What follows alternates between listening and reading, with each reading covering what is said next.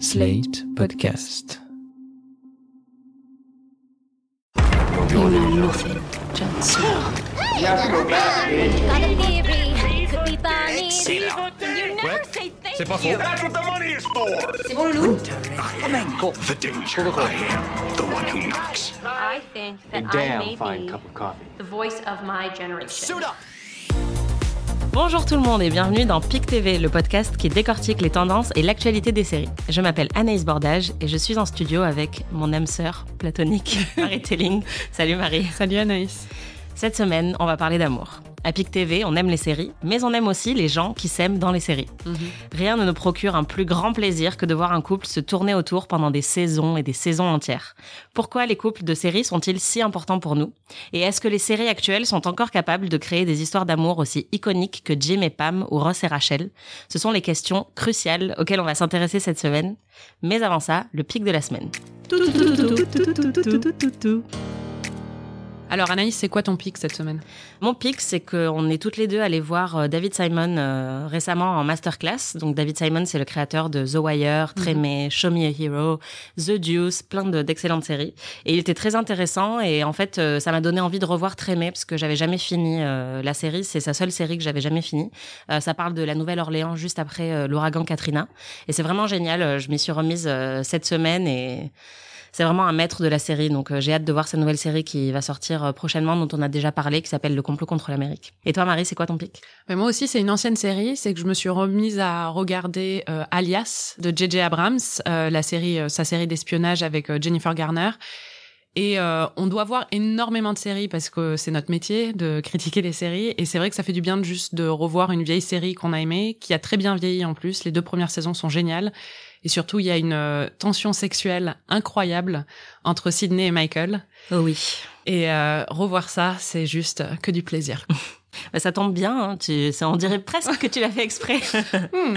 Euh, mais la tension sexuelle, euh, c'est un peu ce dont on va parler aujourd'hui. C'est un des plus grands plaisirs, en fait, euh, qu'on a en regardant une Le série. plus grand plaisir. Voilà. Et euh, ça fait vraiment partie intégrante de notre expérience quand on regarde des séries, à tel point qu'il y a tout un vocabulaire pour décrire les couples de fiction qui nous intéressent et sur lesquels on fantasme. Et le terme le plus employé, qu'on va beaucoup employer dans l'émission d'aujourd'hui, c'est OTP, Mhm. ou OTP en français, si vous préférez. Ça veut dire One True Pairing. Donc, euh, pour euh, pour traduire, je sais pas comment traduire ça, c'est euh, le couple véritable ou la le seul couple, quoi, le seul Voilà. bon couple, la seule bonne union. le couple ultime en fait. Ouais. Et donc c'est un terme euh, qu'on utilise pour décrire bah, le couple qu'on préfère dans une œuvre en fait. Donc ça peut être dans les séries, mais ça peut aussi être dans d'autres œuvres. Oui, ça peut être dans les livres, par exemple. Bah, si vous tapez Malfoy et Hermione sur un site de fanfiction, de fiction de fans, donc où les fans écrivent leurs propres chapitres sur des œuvres qu'ils ont aimées, vous allez avoir des milliers et des milliers de résultats. Il y a même des trucs encore plus dérangeants, comme si si vous tapez Hermione et Snape, Rogue, vous allez aussi avoir des milliers de résultats, ce qui est quand même Parce qu'il y a des gens qui fantasment sur euh, Rogue et Hermione euh, Voilà, ensemble. des gens euh, très très dérangés. et donc euh, pour ces gens, c'est le OTP ultime de Harry Potter. Marie, le premier OTP qui t'a marqué à la télé, c'était quoi toi? Alors, j'ai essayé de m'en souvenir. Je pense que c'était Mulder et Scully dans The X-Files, où vraiment, je regardais la série et j'en avais rien à faire des extraterrestres, mais j'avais qu'une envie, c'est qu'ils finissent ensemble. Et il a fallu, fallu attendre euh, sept saisons pour que Chris Carter les laisse enfin s'embrasser. Et euh, ça a été euh, vraiment euh, le OTP ultime pour moi de mon enfance. Quoi. Ouais. Et toi, le tien, c'était quoi? Honnêtement, j'ai du mal à m'en souvenir parce que je pense que euh, Il y en a eu tellement. Ouais, voilà. Mais je pense que même si aujourd'hui ça peut paraître un peu ridicule, euh, ça devait sans doute être euh, Agneta et Drazik dans Art les Caraïbes. Ah oui. Euh, voilà. ça trahit un peu mon âge, mais voilà, si vous avez grandi dans les années 90, euh, je pense que vous vous saurez euh, Madrazik surtout. exactement quoi. ce que je veux dire. Mais Anita aussi, juste on voulait qu'ils se mettent ensemble. Elle c'était la gentille fille, euh, bonne élève, et lui c'était le bad boy, et on avait vraiment envie qu'ils finissent ensemble. Un classique. D'ailleurs, euh, c'est pas un hasard euh, si les OTP qui nous ont beaucoup marqué, c'était surtout euh, à l'enfance et à l'adolescence, parce qu'en fait, c'est un ressort narratif très fréquent dans les, les séries pour adolescents. Oui, et d'ailleurs, on le voit aussi dans la façon dont c'est consommé par les fans, c'est-à-dire que les fans qui ont des OTP et des ships, ça c'est un autre terme qu'on va peut-être utiliser, et que la différence c'est un OTP, donc c'est le couple euh, Ultime. ultime. Le ship, c'est deux personnes qu'on veut voir finir ensemble. Mm. Donc ça a l'air un peu similaire, mais il y a des petites distinctions. Et ça, c'est vraiment des termes qu'on retrouve sur euh, Tumblr, sur YouTube, qui sont des plateformes qui sont très adolescentes. Et si vous tapez le nom de deux personnages d'un couple euh, emblématique, vous allez avoir des milliers et des milliers de gifs, euh, de dessins créés par des fans mm.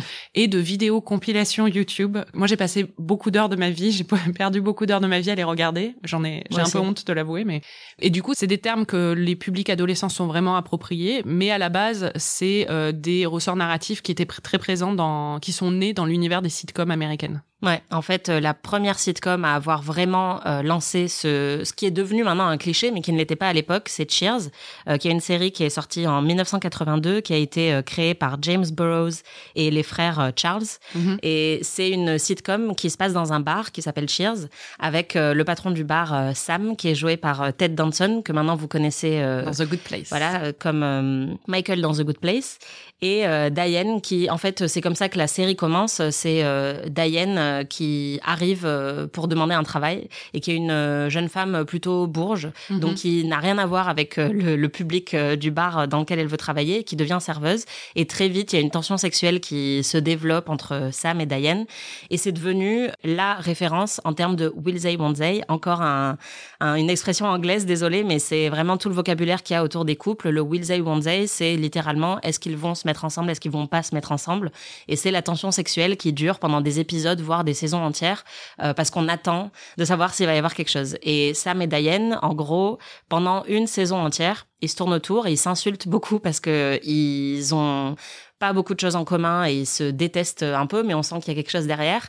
Et il faut attendre le final de la saison 1 pour qu'on arrive à un premier baiser et on va l'entendre, vous allez voir, c'est assez costaud. And while you're up there floating around, remember the day I said this, you are the nuttiest, the stupidest, the phoniest fruitcake I ever met. You, Sam Malone, are the most arrogant, self-centered son. Stop!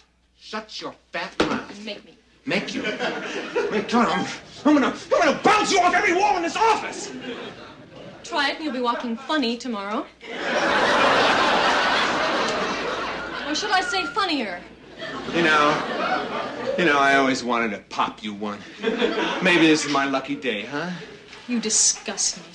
I hate you. Are you as turned on as I am? More.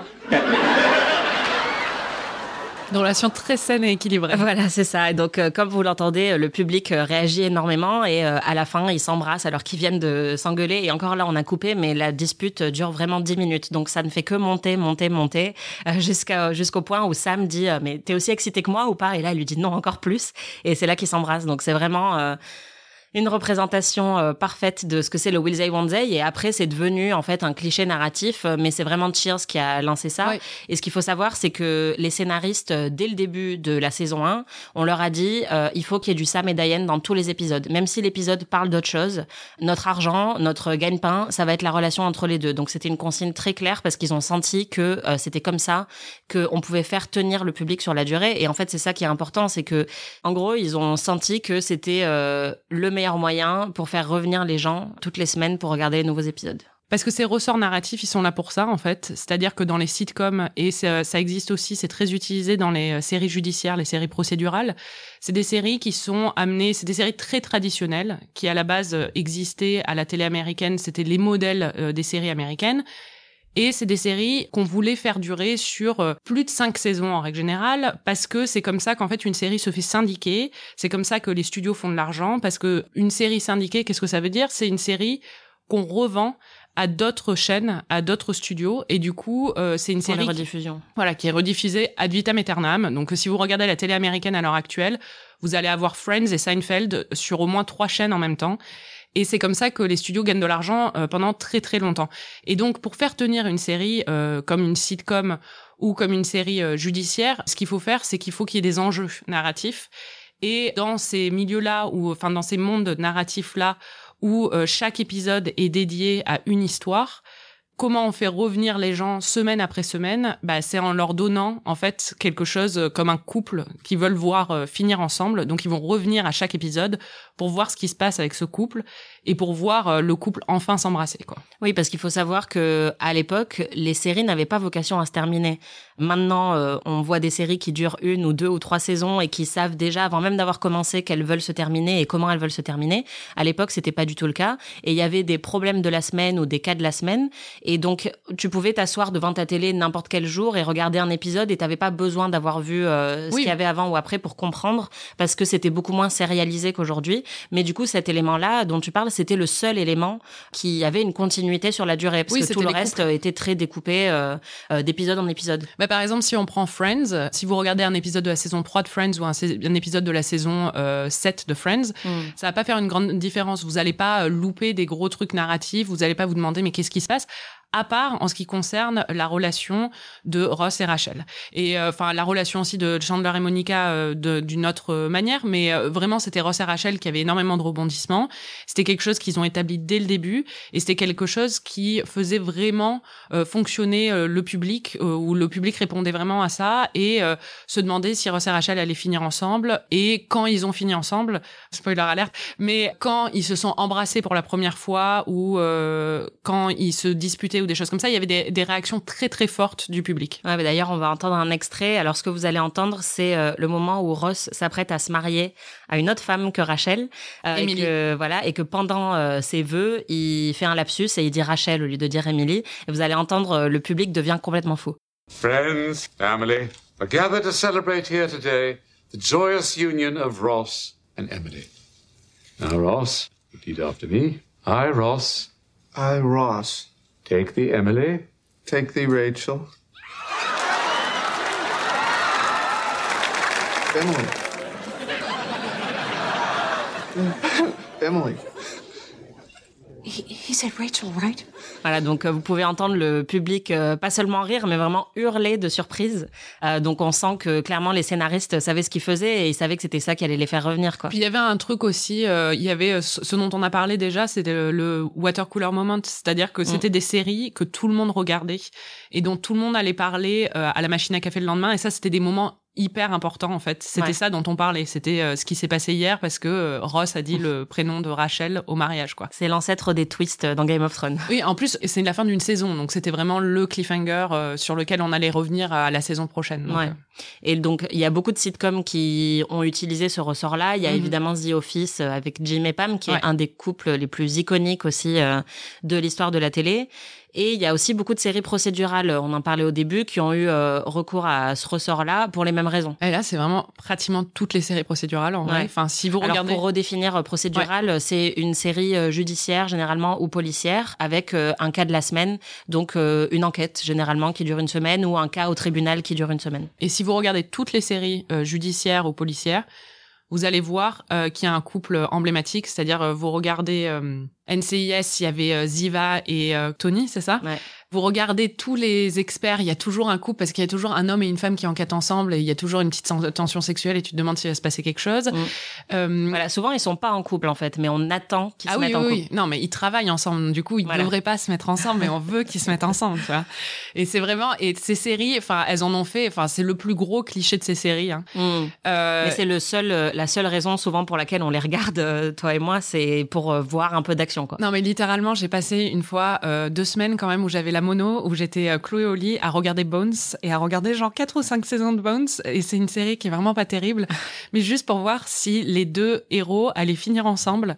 Et en plus, quand au final ils s'embrassent, on les voit même pas à l'écran parce que la, série a voulu faire un truc différent et pas être comme les autres, mais c'était juste insultant pour les fans parce qu'on regardait ça que pour ça. Mais il y a une série qui a fait ça un peu mieux, qui est une très bonne série euh, judiciaire. C'est The Good Wife, où là, ils ont vraiment bâti une tension sexuelle euh, entre les deux personnages euh, principaux, entre Will et euh, Alicia, pendant plusieurs saisons.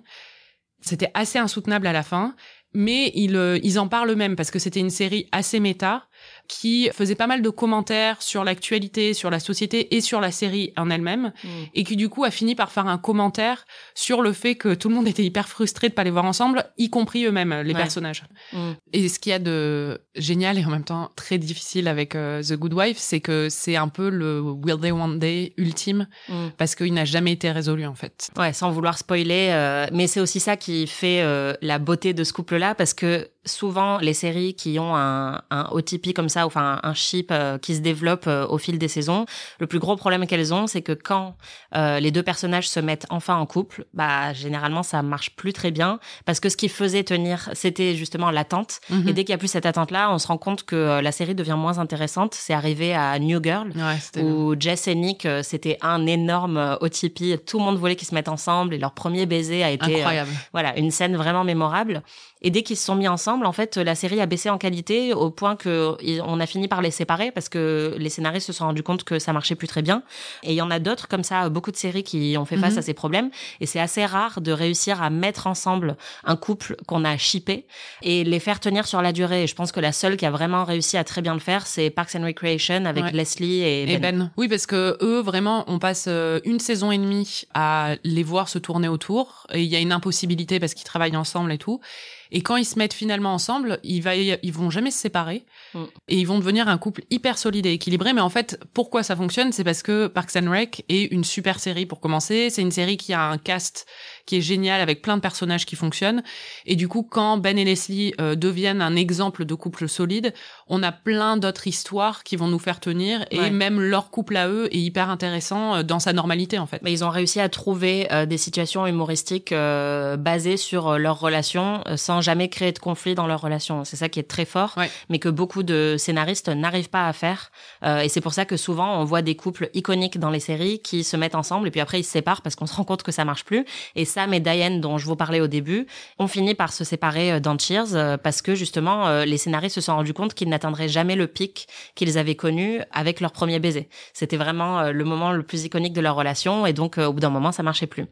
Le problème, c'est que aujourd'hui, j'ai l'impression qu'on en voit quand même beaucoup moins euh, des couples aussi iconiques que Ross et Rachel ou Jim et Pam. C'est peut-être parce qu'on a vieilli, euh, je sais pas, qu'on était, on avait plus une ferveur adolescente euh, plus jeune. Ah non, moi j'ai toujours une ferveur adolescente hein, que j'ai gardée euh, même dans la trentaine. Mais je pense qu'il y en a vraiment beaucoup moins en vrai dans les séries qu'on regarde, les séries les plus mainstream, les séries que beaucoup beaucoup de gens regardent. Ouais. Il y en a les beaucoup. séries qui sont dans la conversation médiatique. Exactement, médiatique et puis aussi euh, populaire quand même. Mm. Enfin, après, il y en a toujours euh, dans certaines séries, mais euh, vraiment dans, oui, dans les, dans les séries dont on parle le plus, c'est quelque chose qui est devenu euh, beaucoup moins commun. Par exemple, Mike Shore qui a travaillé sur The Office euh, et qui a créé Parks and Recreation dont on parlait et donc qui ont toutes les deux créé deux couples iconiques. Ouais. Bah récemment, il a fait The Good Place et dans The Good Place, euh, il y a un couple euh, qui est mignon, mais ça a pas vraiment marché. Il a pas réussi à reproduire la magie de euh, Ben et Leslie ou Jim et Pam. Ouais, parce que je pense que, enfin, c'est une à concept en fait, Mm. donc on s'intéresse plus au concept qu'on s'intéresse au couple, alors qu'avant justement, euh, ces couples-là, ils marchaient parce que des sitcoms ou des procédurales. Ils ont pas de concept, c'est vraiment inscrit dans un quotidien un peu euh, justement répétitif et ce qui rend le truc intéressant, Ouais. c'est le couple. Alors que quand t'as une série à concept, ben Mm. ce qui rend la série intéressante, c'est le concept et c'est pas euh, le couple en lui-même. Donc euh, forcément, il y a moins d'opportunités et moins de raisons de le faire. Oui, c'est pareil avec Watchmen euh, de Damon Lindelof, Ouais. dont on a déjà parlé ici, qui a un couple honnête, une histoire d'amour assez épique dans la série. On va pas en dire plus pour pas spoiler. Mais c'est pas un OTP, euh, ça correspond pas du tout à, à ce qu'on a connu avant avec des couples. euh, bon déjà parce que c'est une mini-série, enfin ça n'a qu'une saison, Mhm. donc euh, on n'a pas vraiment le temps de voir euh, le- leur relation se développer sur le long terme. Mais j'ai l'impression que c'est beaucoup moins fréquent aujourd'hui. Mais effectivement, c'est peut-être parce que les formats des séries elles-mêmes ont changé. Il y a plus trop de, on s'attache moins à euh, ce côté répétitif, euh, cas de la semaine. Bah oui, parce que les séries ont moins intérêt à durer aussi longtemps parce que déjà le, le système de syndication dont on parlait tout à l'heure est beaucoup moins pertinent aujourd'hui Mm. avec des plateformes comme Netflix où les séries même de deux saisons vont se retrouver sur Netflix et vont exister là-dessus. On n'a pas besoin euh, de faire tenir une série pendant sept saisons pour faire de l'argent dessus après et pour la faire exister pendant des années. Ouais. Donc et on- les séries se finissent, comme on disait avant. Il y avait vraiment la question de d'essayer de. Si on voulait faire une série pendant 88 saisons, comme Les Feux de l'amour, on pouvait.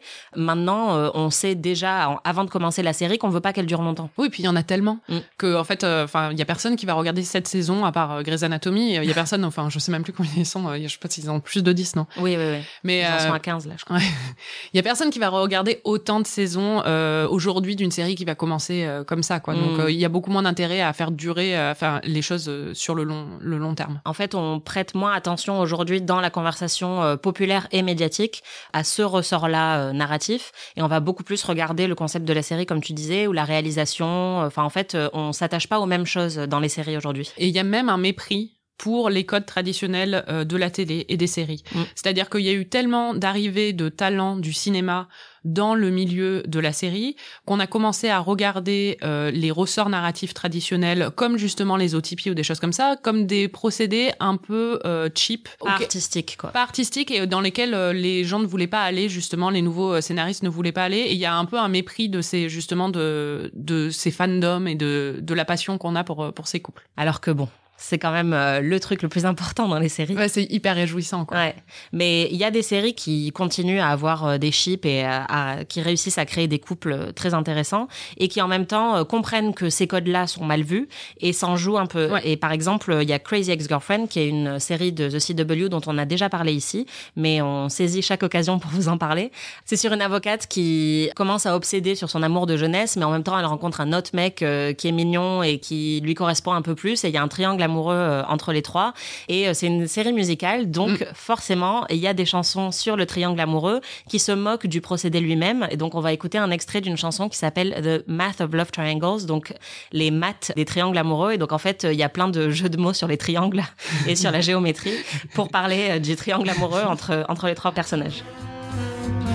The math of love triangles isn't hard to learn. You're not taking in what we're saying.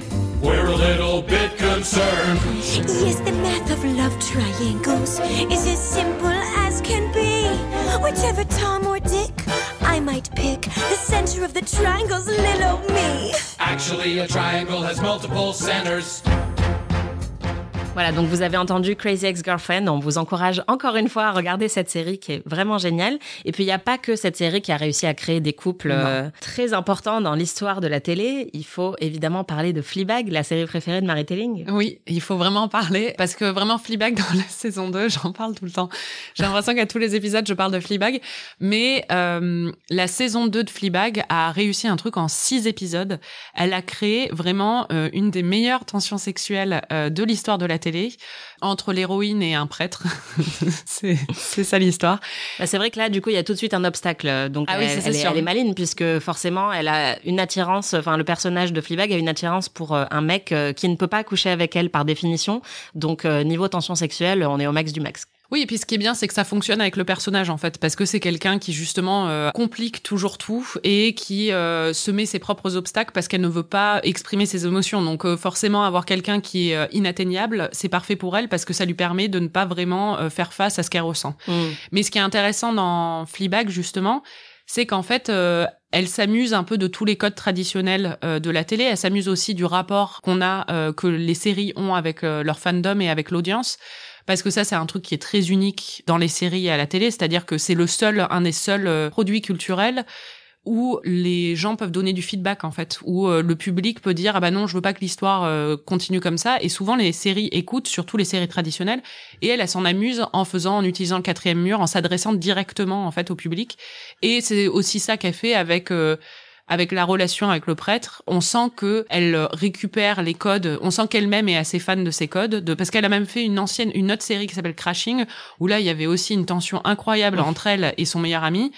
On sent qu'elle-même est fan de ça et que du coup elle veut l'utiliser dans cette série et ça fonctionne hyper bien. Pour resituer, Fleabag, euh, c'est une série créée par euh, Phoebe Waller-Bridge euh, en deux saisons de six épisodes chacune, donc c'est hyper court. Donc effectivement, ça contredit totalement ce qu'on a dit sur le fait que seules les séries à très long cours sont capables de créer de la tension sexuelle. Et dans la deuxième saison, donc c'est basé principalement sur cette héroïne et sur sa vie sentimentale et spirituelle, enfin et sa vie intérieure. Donc elle parle souvent à la caméra. Et donc on va écouter un extrait de la saison 2 dans lequel elle parle au prêtre qui a été rebaptisé le Hot Priest parce qu'il est très sexy euh, et qu'elle s'adresse à la caméra juste après lui avoir parlé parce qu'il lui il lui touche le bras et ensuite elle s'adresse à la caméra pour dire waouh il vient de me toucher le bras. Father! Father, we have a cupcake situation over here! Okay, Pam, I will be there to cupcake. Thank you so much for helping. I'm touched. Donc on vient d'entendre un extrait de Fleabag et ce qui est assez impressionnant, c'est que hum, malgré la durée très courte de la série, il y a eu un énorme succès populaire euh, à- avec la saison 2, puisque la saison 1 était encore un peu niche et vraiment cette tension sexuelle, c'est ce qui a fait que la série a complètement explosé euh, dans la culture populaire. Oui, euh, le personnage année. du Hot Priest, quoi. Enfin, c'était euh, sur Twitter, euh, c'est tout le monde en parlait. Ouais. Et euh, ça a été diffusé de façon hebdomadaire euh, en Grande-Bretagne et toutes les semaines, tout le monde était complètement ouf sur Twitter en train de parler justement de la tension entre les deux Mm. et de se demander euh, s'ils allaient finir ensemble. Alors que quand on le consomme en France ou euh, aux États-Unis, c'était d'un coup, donc euh, les gens pouvaient découvrir euh, en une heure s'ils finissaient ensemble ou pas, quoi. Je pense que ça montre à quel point les gens avaient besoin de tensions sexuelles euh, Ouais. à la télé. Il y en a un peu moins en ce moment euh, qu'il y en a eu peut-être dans les années 90 ou avant. Et là, on a senti qu'avec juste une série, euh, une saison en particulier de six épisodes, on pouvait recréer un engouement populaire euh, qui était presque du niveau de Ross et Rachel. Oh, mais c'est même supérieur. non, non, mais c'est vrai, il y a, bah, il y a un appétit pour ça parce qu'on est complètement, enfin, Mm. on en a plus, quoi. Et on en veut. Quand on a été formé à l'adolescence et toute notre enfance à des histoires comme ça, c'est quelque chose qui nous plaît forcément. Et euh, on retrouvait ça, c'est quelque chose de très satisfaisant et de réconfortant. Pour terminer, il faut pas oublier quand même qu'il y a certaines séries dont on parle pas beaucoup euh, dans les médias euh, généralement, mais qui continuent à avoir euh, des chips euh, très importants. Ouais. Et c'est des séries qui ont plus un public adolescent. Donc Oui, qui on retrouve ça, quoi. On retrouve Voilà. l'aspect adolescent de, des chips. Euh, c'est des séries qui font moins partie euh, du coup de la conversation médiatique, mais qui elles euh, opèrent plus sur un mode de diffusion traditionnel, c'est-à-dire qu'elles n'ont pas vocation à se terminer tout de suite. Elles peuvent parfois durer très longtemps. Euh, Il y a Grey's Anatomy évidemment euh, qui dure et dure et dure et où les couples ont un rôle central dans euh, la série. Et puis il y a euh, beaucoup de séries de science-fiction ou de fantasy qui ont un public plus adolescent, comme euh, The Magicians ou The Hundred, qui sont des séries de science-fiction et qui en fait ont des couples qui mobilisent vraiment les fans saison après saison. Il y a eu Clark et Lexa dans The Hundred ou Quentin. C'est quoi leur nom Clexa, donc le nom pour les fans. Oui, parce que ça, c'est un autre truc à dire aussi, c'est que du coup, les Il y a fans des diminutifs. ouais. créent des diminutifs sur tous les, Voilà. les couples, en fait. C'est comme Brangelina, mais euh, version série. Euh, donc, on a Clexa euh, dans The Hundred, qui sont Clark et Lexa. On a Quelliot dans The Magicians, qui sont Quentin et Elliot. Et après, il y a eu Sense8. euh, et en fait, ce qu'il faut noter dans ces séries-là, c'est que souvent, ces chips sont des chips LGBT. Oui. Et c'est pas un hasard, c'est parce qu'elles se destinent à un public jeune Oui. et que du coup, c'est des séries qui sont un peu plus en phase avec ce qui intéresse les jeunes générations. Et donc, que ce soit Quelliot ou Clexa, euh, c'est des couples, euh, soit des, un couple de femmes, soit un couple d'hommes, mais c'est des couples LGBT. C'est ça qu'il y a de nouveau euh, avec les couples dans les séries, c'est que maintenant, il y a aussi des couples qui offrent une représentation beaucoup plus large qu'on avait avant. Alors malheureusement, il y a quand même un cliché euh, très fréquent qui est celui de bury your gays, donc euh, enterrer vos gays littéralement, euh, qui consiste à encore euh, en 2020 tuer des personnages euh, LGBT euh, dans les séries. Et on aimerait bien que ça s'arrête, mais il faut reconnaître qu'il y a encore beaucoup de séries qui réussissent à, à créer de la tension sexuelle pendant des saisons et des saisons, et c'est souvent ces séries-là. Oui, et malheureusement aussi, c'est des séries très niches en fait. C'est-à-dire que c'est des séries qui sont destinées à un public spécifique et qui ne sont pas dans la conversation critique en règle générale. Mais on vous encourage quand même à jeter un œil à The Magicians ou Sense8 ou The Hundred, qui pour moi sont de très bonnes séries. Alors certes, c'est de la science-fiction et c'est un peu euh, parfois un peu perché, mais c'est vraiment génial. Et si vous voulez en fait de la bonne tension sexuelle, moi c'est là que je vous suggérerais d'aller parce que honnêtement, euh, moi c'est là que je trouve euh, actuellement euh, les couples les plus intéressants à la télé parce qu'il y en a beaucoup moins dans les séries, comme on l'a dit, plus mainstream. Donc pour finir, je pense qu'il faut quand même parler de la question essentielle de cet épisode. Quel est le meilleur OTP de tous les temps? Marie, pour toi, le meilleur OTP, c'est qui? Je sais pas si c'est le- les meilleurs OTP, c'est mes préférés en tout cas. J'ai longtemps hésité avec euh, Josh et Donna de The West Wing, qui en plus n'était pas prévu à la base, euh, mais qui a été euh, influencé par euh, bah, justement les réactions des fans qui ont adoré euh, leur relation. Mais je pense que vraiment, si je devais en choisir qu'un, euh, ce serait peut-être euh, Starbuck et Apollo dans Battlestar Galactica qui, euh, enfin, leur histoire m'a vraiment fait tenir en haleine pendant euh, plusieurs saisons et ils avaient une alchimie euh, de malade. Donc euh, vraiment, ça, c'est c'est mon préféré. Et je toi? confirme. Bah moi, je pense que ce qui m'a fait tenir sur des saisons et des saisons euh, d'une série euh, parfois assez médiocre, euh, ça a été Eric Northman et Suki dans True Blood. Suki. Voilà. Alors à ne pas confondre avec Bill et Suki, où du coup c'est Bill qui faisait Suki toutes les cinq minutes, mais en fait il était hyper relou. Et donc le seul truc qu'on attendait, c'était qu'ils se mettent, enfin que Suki se mette avec Eric Northman, qui était vachement mieux, euh, même si en fait ça devrait être une femme indépendante et qu'elle devrait finir avec personne si elle en a envie. Mais Eric Northman Sharman, c'était un, vampire viking demi-dieu joué par Alexander Skarsgård. Donc bon, voilà, qui n'aurait pas envie de les voir coucher ensemble. Et les scènes de sexe de la série ont toujours été au top. Donc je dois avouer que vraiment la tension sexuelle dans True Blood, c'était le top du top. Et après, il y en a un autre qu'il faut quand même mentionner, surtout puisqu'on parlait de couple LGBT, c'est Charmen.